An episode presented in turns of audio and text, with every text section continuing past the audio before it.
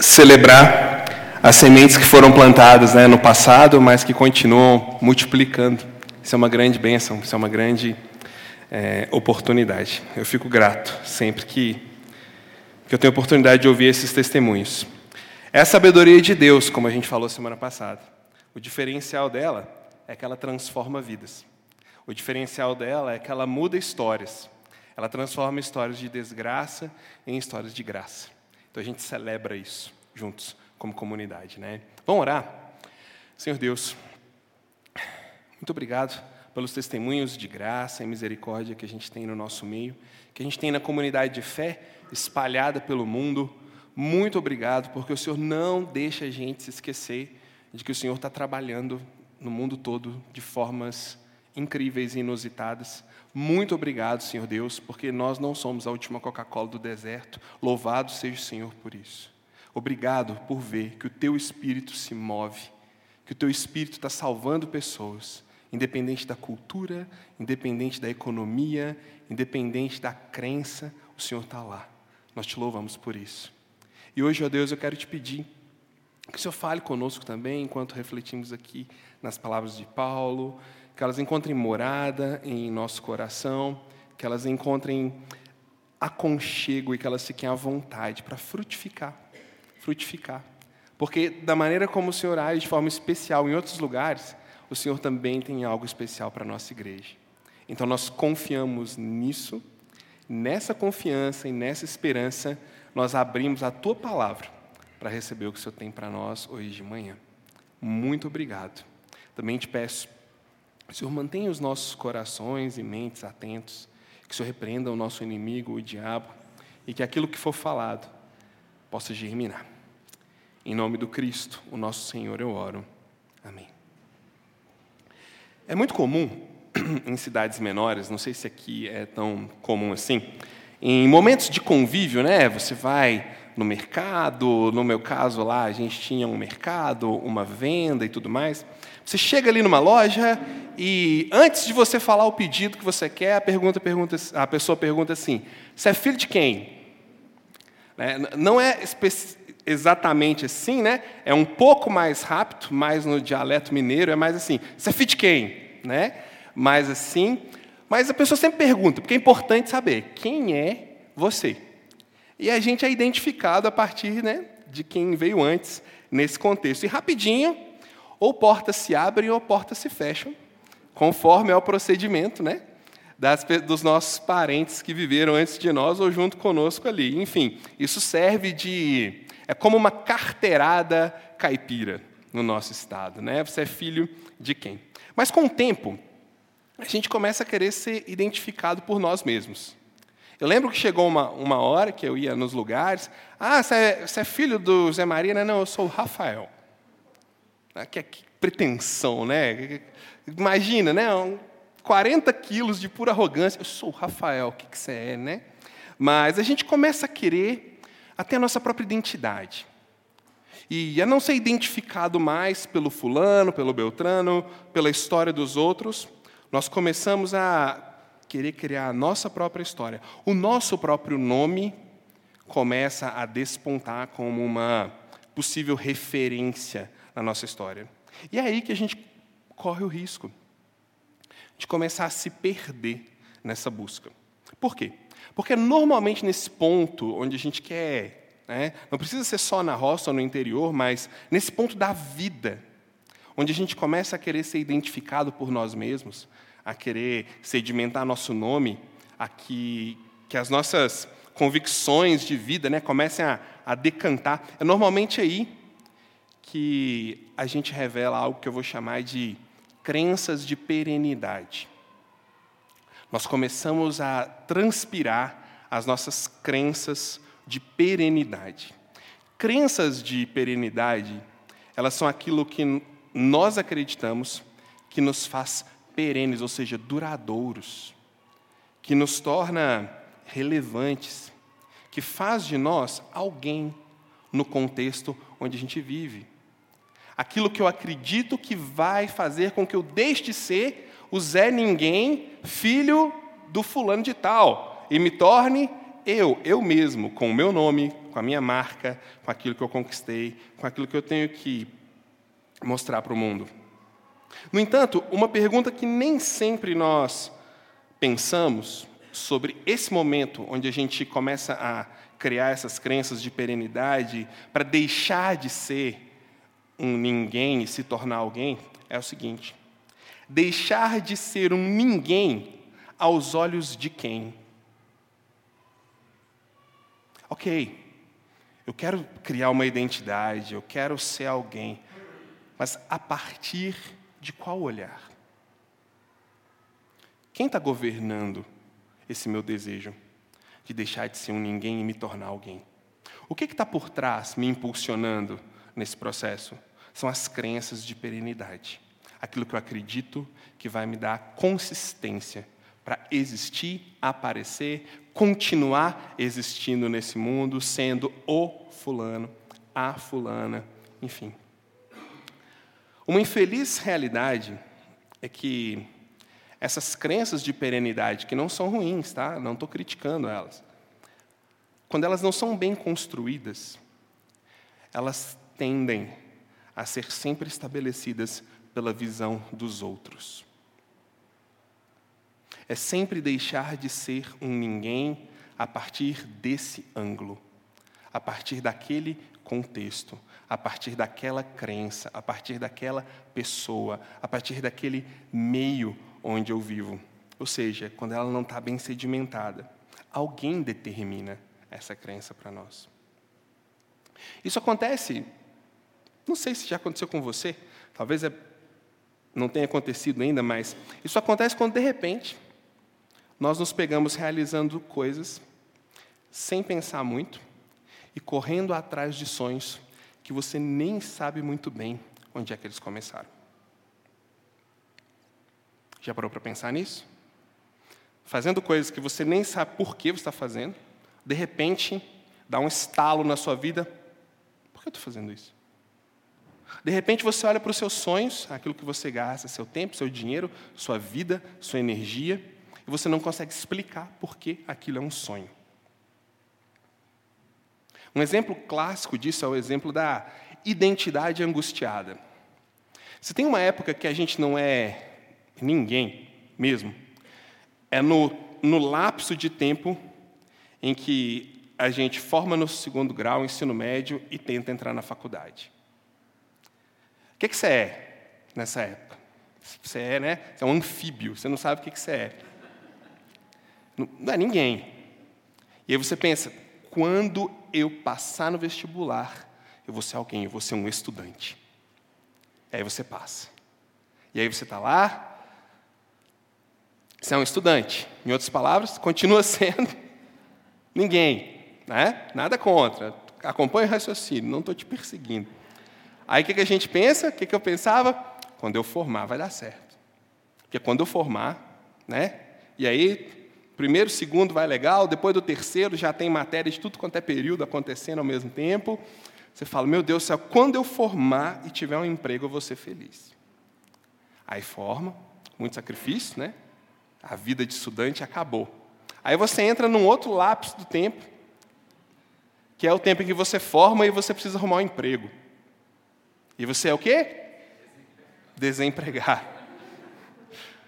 Aí você fala, eu vou arrumar um emprego. E aí eu vou conseguir minha dignidade, vou conseguir minha identidade, eu vou ser alguém. Aí, consegue um emprego.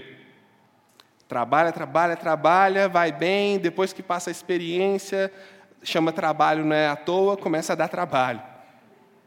E aí, ah, quando eu tiver férias, eu vou conseguir ficar bem.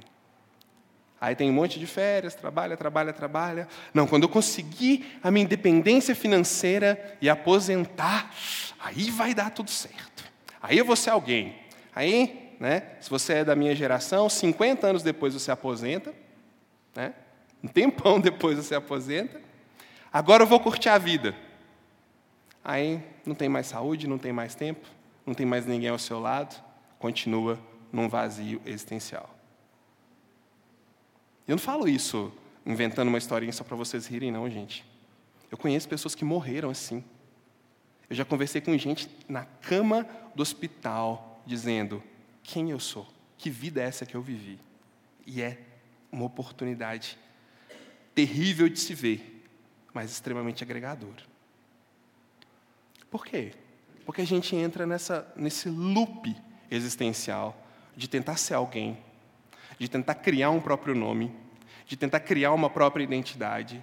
Só que a gente não sabe nem por quê, para quê ou atrás de que necessariamente a gente está correndo. Nós entramos num processo assim, de, de conseguir relevância, dinheiro, poder, mas a gente muitas vezes, se você sabe, você é um privilegiado, me conta depois, porque muitas vezes nós não sabemos nem a razão de tanto engajamento. Por que eu gasto tanto tempo nisso? Talvez se você fizer uma pergunta dessa para você, em relação a uma realidade da sua vida hoje, vai dar um, um bug na sua mente. Você vai pensar: o que, que eu estou fazendo aqui? Não fica preocupado, você não é o único. É só ser gente para passar por isso. Tá? Eu fiquei me perguntando, enquanto eu pensava sobre essa mensagem, né, sobre o texto, fiquei pregando para mim mesmo. Será que eu tenho uma justificativa para a maneira como eu vivo? Será que eu tenho uma justificativa para o jeito como eu levo a minha vida? Para aquilo que eu dou meu tempo, que eu dou minha energia? Será que eu encontro justificativa para os meus valores, para os meus sonhos? Também, existe alguma razão para onde, com quem e com o que eu gasto o meu precioso tempo? Eu gostaria de ouvir de você, não, não, não vai dar, tá? Pode responder na sua mente, se quiser me conta depois, mas você tem uma razão para tudo que você faz? Uma razão que te enche de identidade, que te enche de propósito? A maioria das pessoas não tem uma razão profunda, a não ser relevância, dinheiro, poder ou as coisas que esses três podem trazer para a gente. A maioria das respostas, senso comum, tá? vai girar em torno ou desses três elementos, ou daquilo que eles nos dão.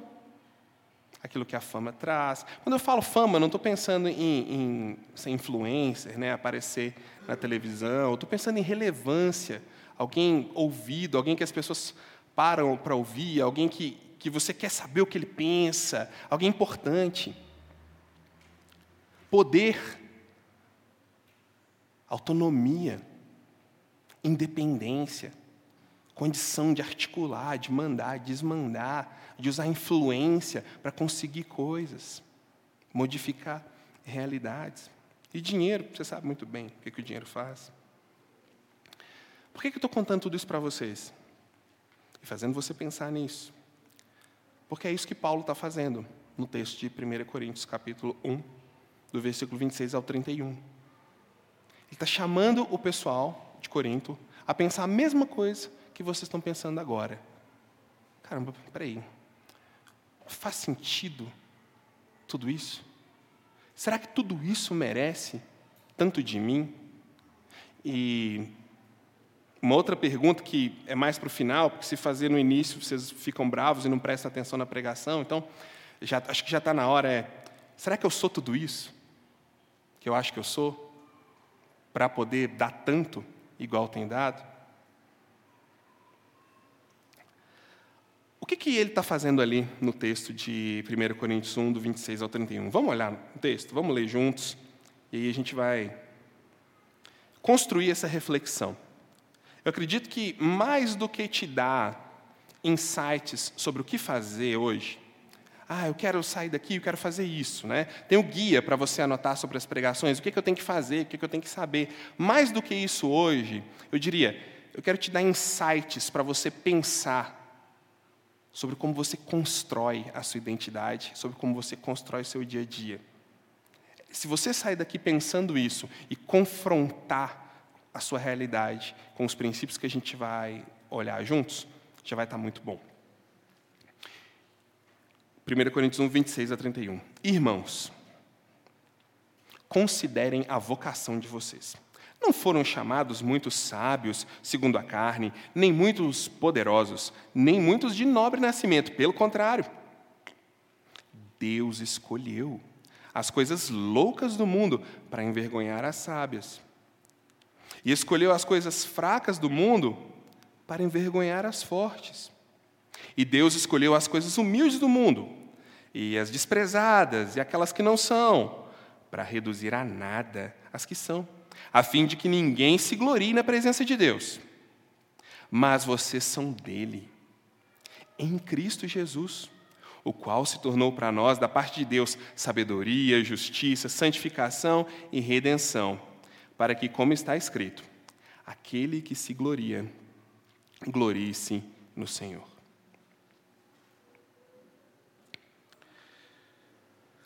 O apóstolo Paulo está querendo revelar para eles, ou mostrar para esse pessoal, que a forma como Deus age em meio à vida real. E a vida real é onde nós estamos tentando construir nossa identidade, criar nossa relevância, encontrar o nosso papel e a nossa importância no mundo. Isso é a vida real.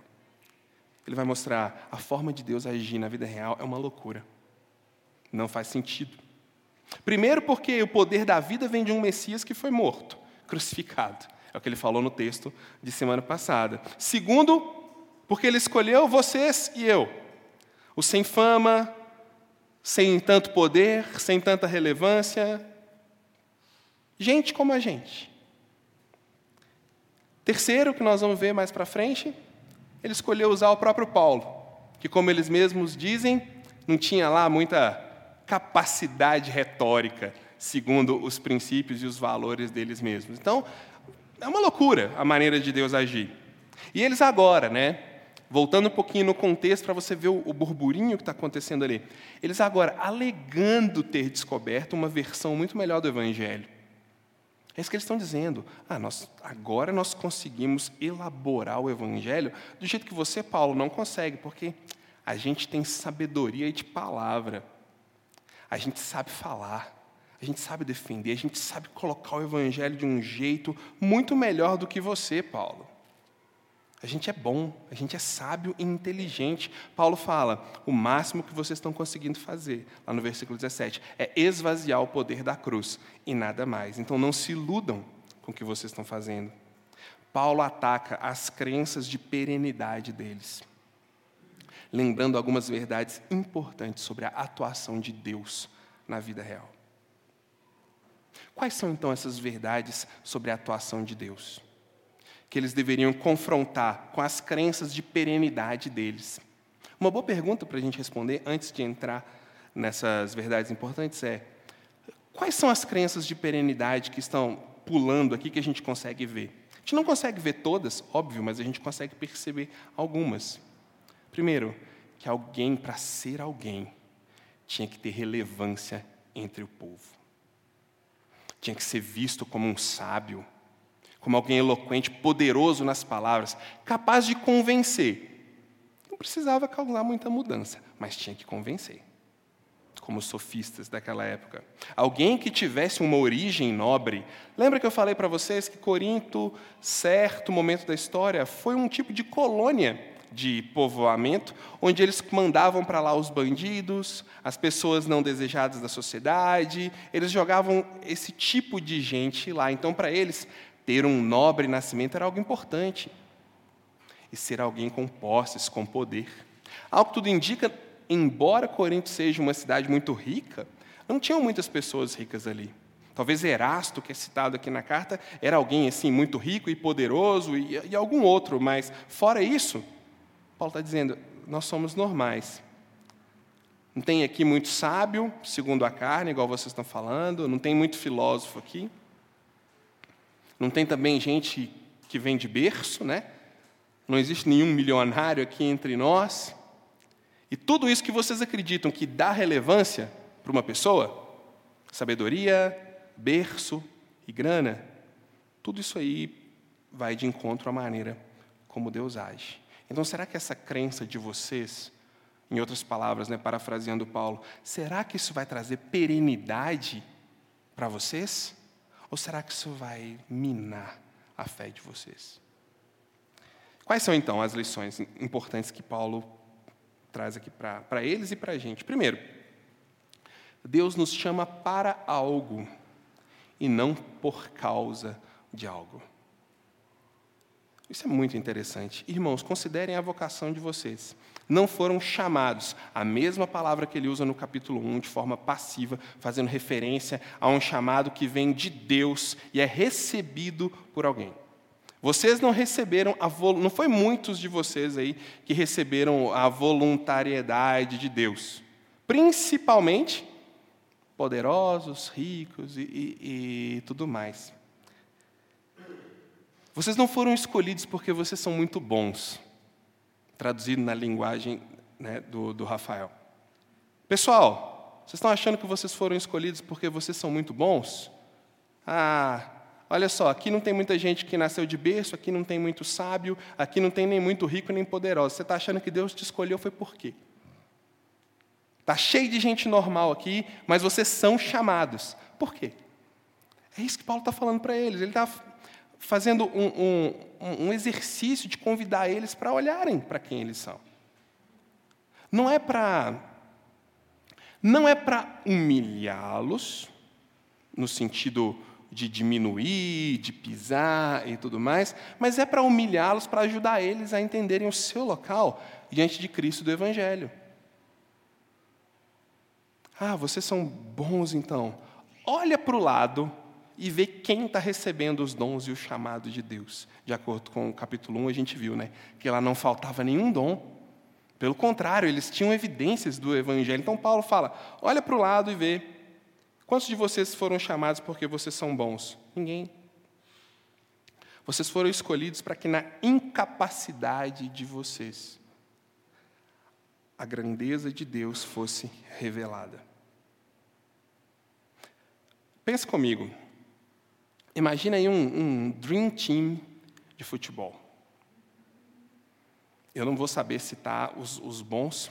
Meu conhecimento de futebol depende muito do que as pessoas estão falando para eu poder concordar, balançar a cabeça, assim, né? Mas imagina o dream team da seleção brasileira de futebol. Não só dessa época, mas de todos os tempos. Se por um milagre nós conseguíssemos tornar jovens os melhores jogadores de futebol da história e fizéssemos um time para disputar a Copa do Mundo. Imagine, você que gosta de futebol, todos os bons ali, aquele grande time. A gente pode colocar eu para treinar o pessoal, que eles vão conseguir jogar bola. Eles já são bons. Eles já sabem, já são os melhores. É só deixar eles encontrarem um ritmo. Agora vamos selecionar onze entre nós aqui e coloca outro entre nós para treinar. E ele vai lá e treina tão bem, tão bem, a gente consegue ganhar.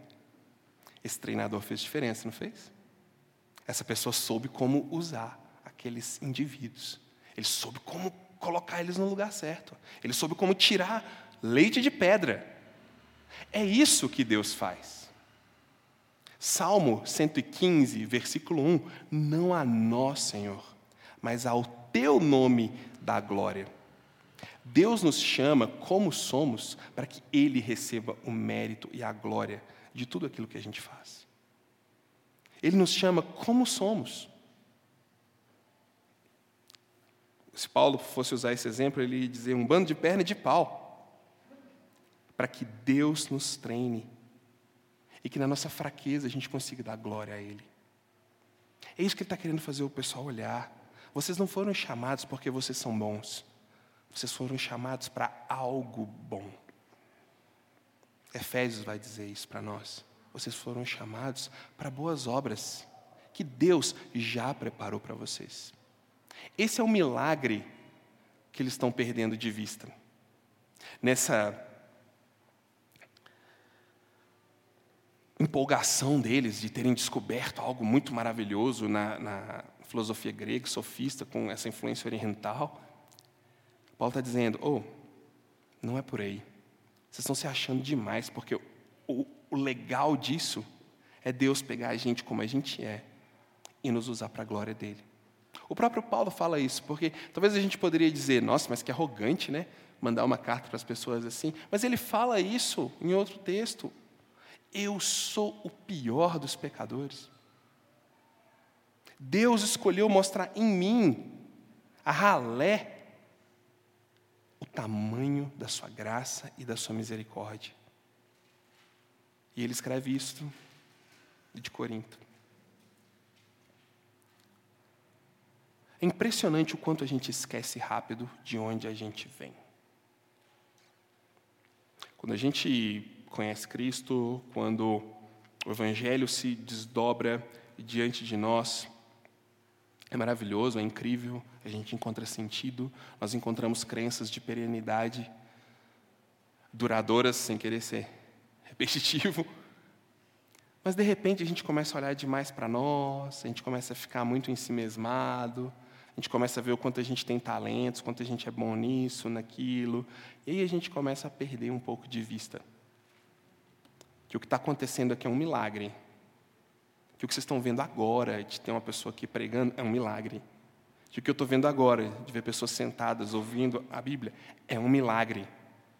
E aí a gente perde o espanto e a celebração do milagre que é seres humanos totalmente em si mesmados, abrindo mão de alguma coisa por causa do Evangelho.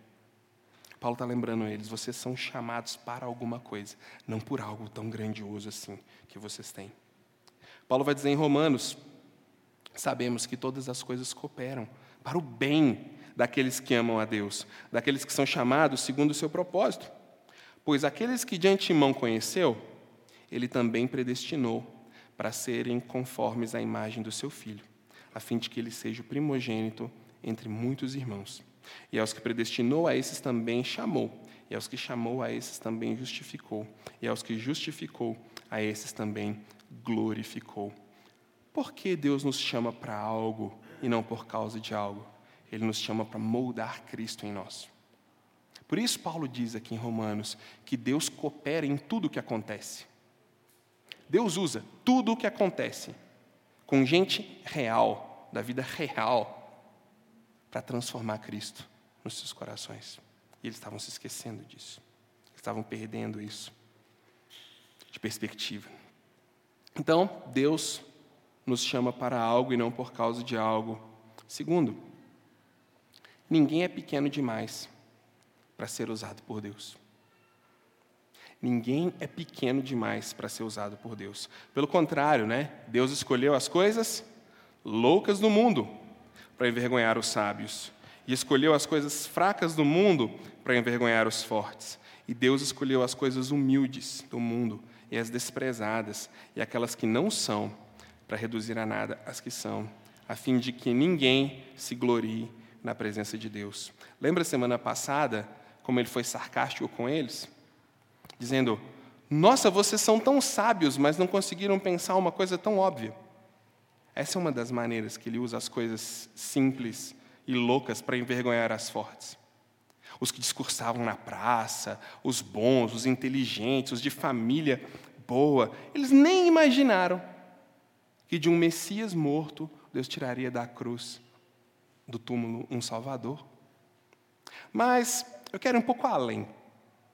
Eu quero mostrar para você aqui um exemplo claro, histórico, de como Deus usa coisas desprezadas, coisas que não são, para reduzir a nada as que são.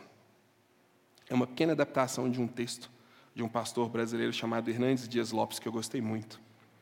Diz assim: Vemos na genealogia de Jesus mulheres em cuja vida há marcas reprováveis.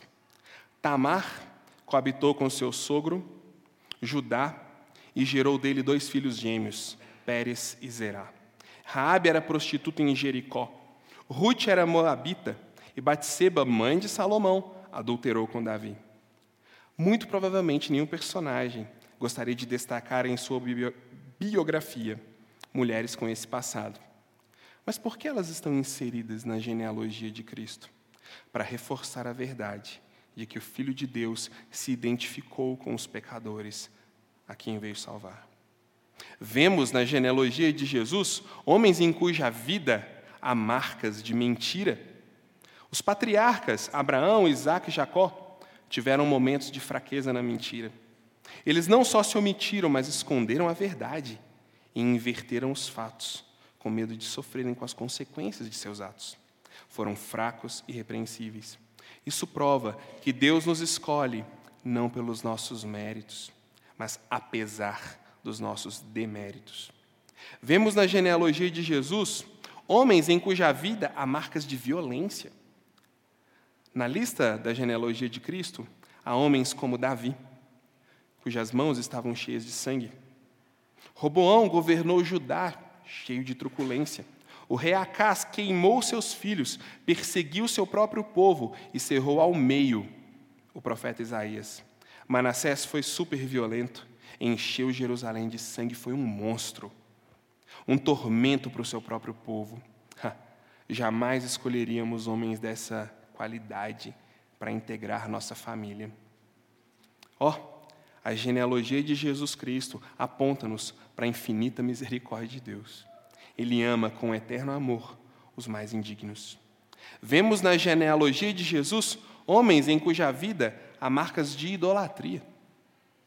Salomão, por causa de suas muitas mulheres, sucumbiu à idolatria.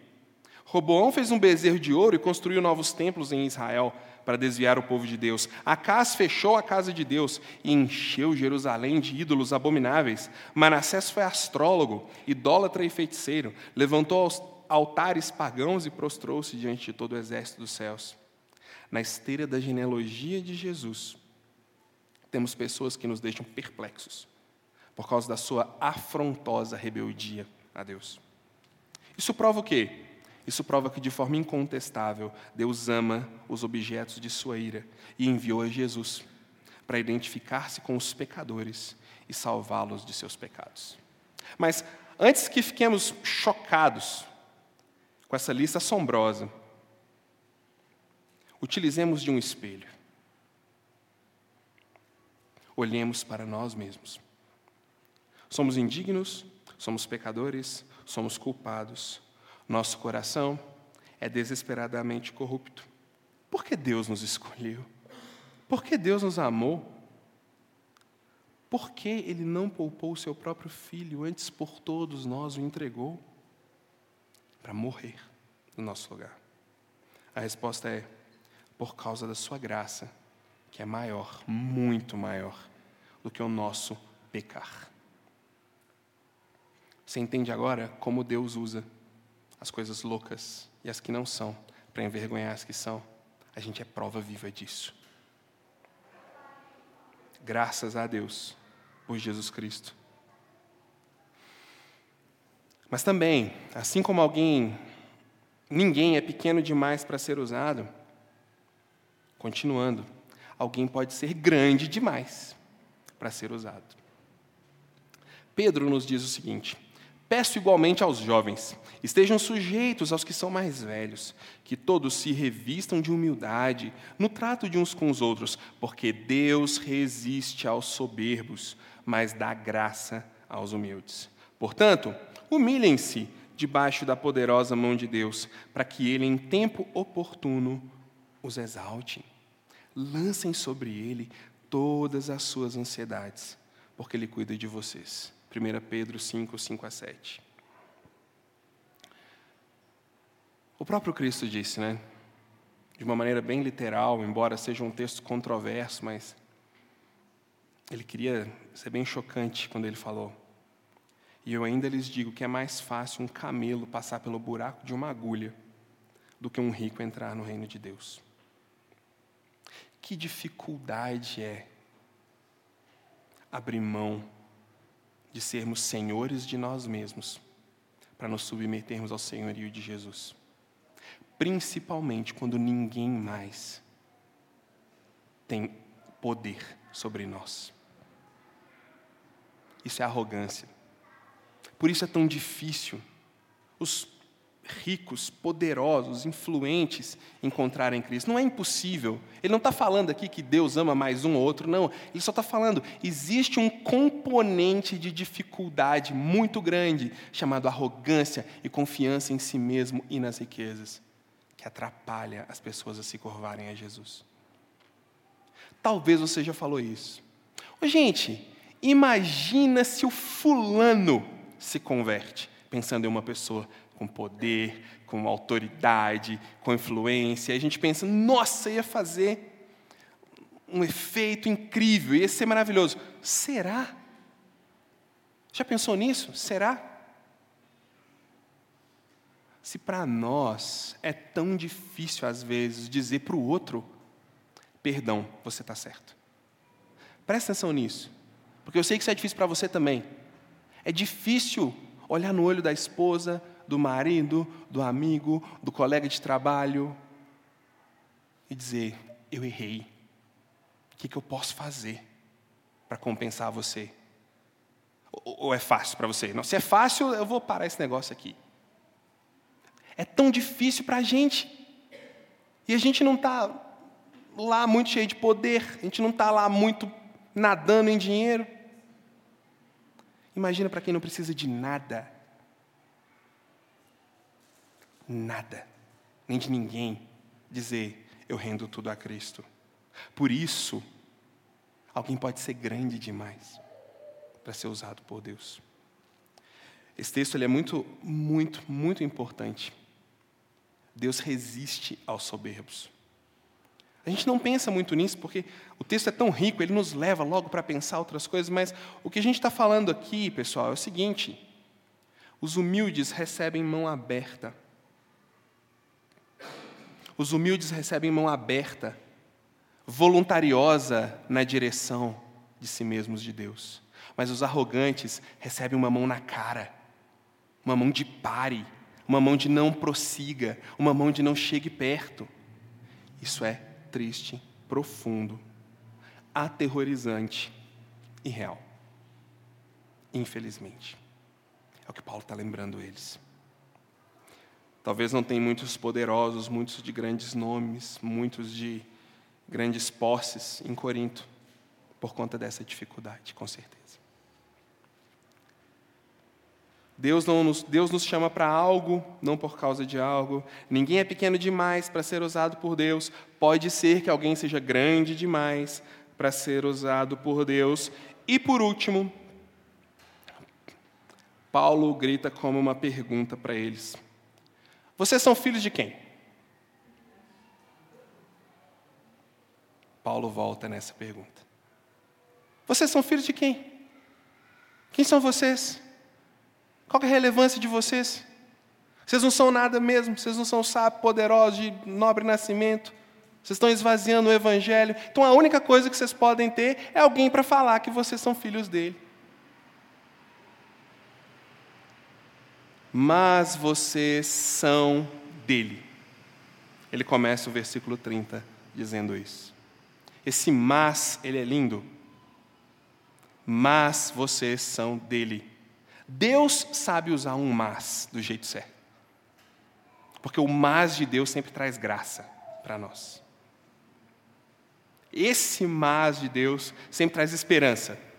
Sempre traz um confronto com a desgraça do nosso coração.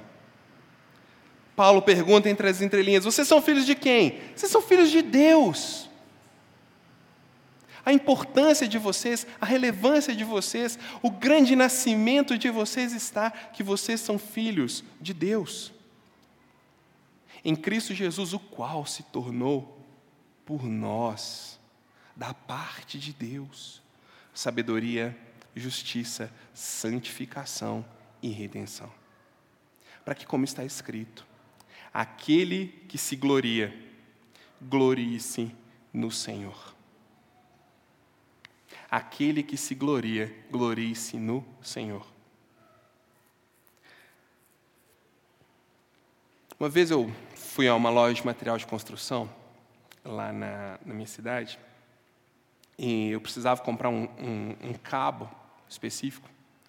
Só que, assim, eu precisava muito daquele cabo, porque o meu cabo do meu computador tinha quebrado.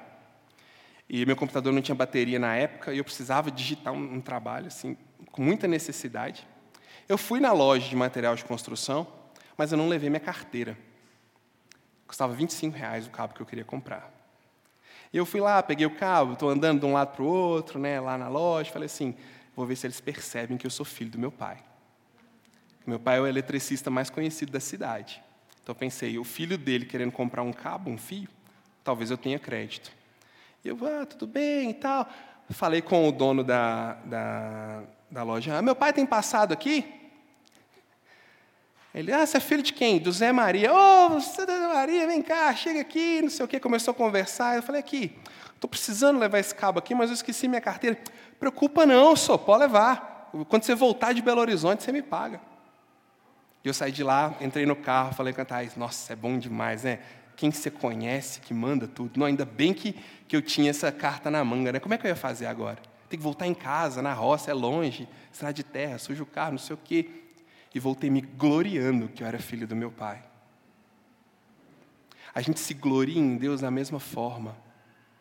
Não porque a gente é bom, mas que por causa dele a gente recebe benefícios que a gente não merece. É isso que Paulo está dizendo. Aquele que se gloriar, glorie-se no Senhor, porque você é filho de quem? De Deus. E por causa de Deus, você recebe benefícios que você não merece. E que benefícios são esses? Em Cristo, que se tornou, que deu para vocês o quê? Exatamente aquilo que vocês acham que tem.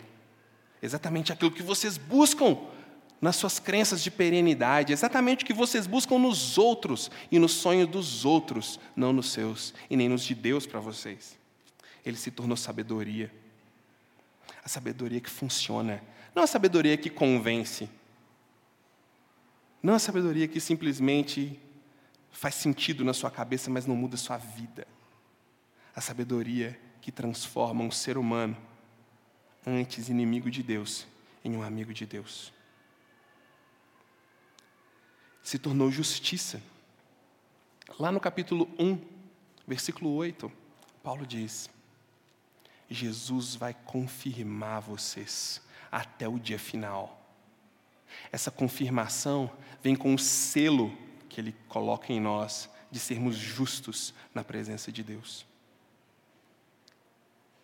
Justificados, pois, mediante a fé, temos paz com Deus, por meio de nosso Senhor Jesus Cristo, pelo qual obtivemos também acesso, pela fé, a esta graça na qual estamos firmes e nos gloriamos na esperança da glória de Deus. Lembra que nós falamos na primeira mensagem, no Evangelho, na sabedoria de Deus, a gente tem espaço para crescer, a gente tem espaço para melhorar.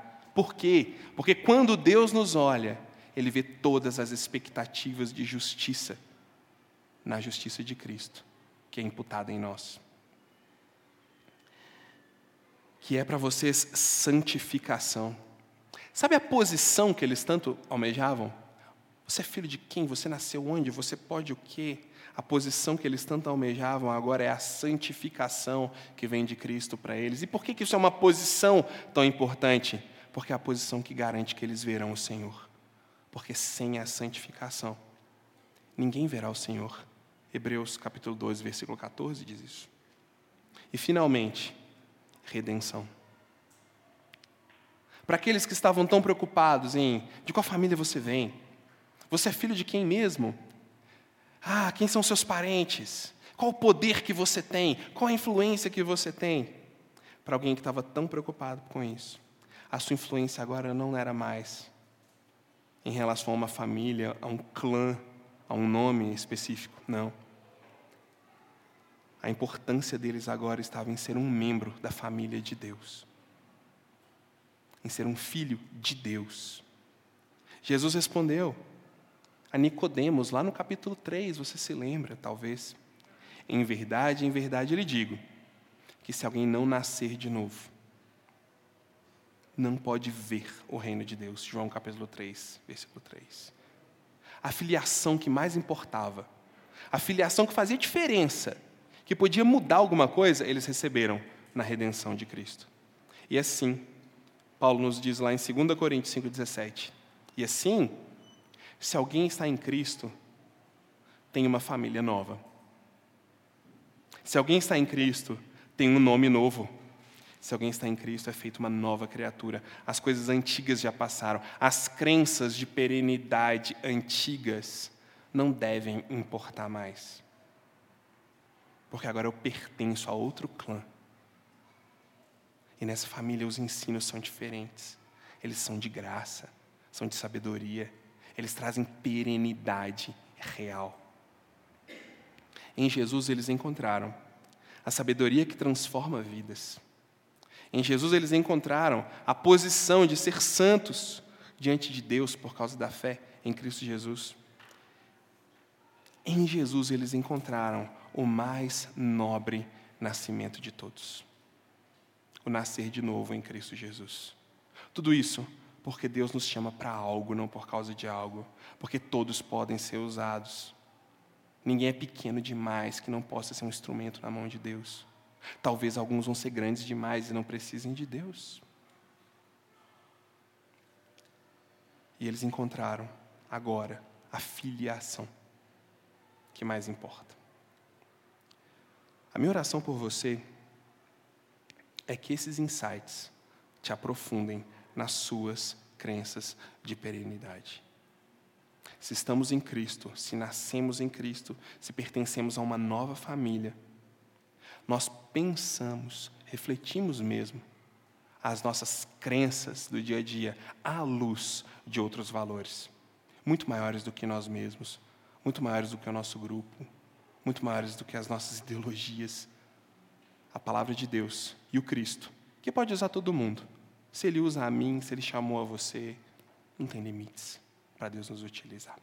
Vamos orar juntos? Deus, muito obrigado.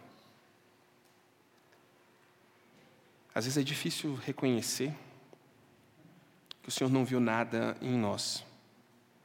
Para a gente que gosta tanto de nós mesmos, Senhor, é esquisito às vezes. Mas ainda bem que o Senhor não viu nada, porque nos gloriaríamos tão fácil.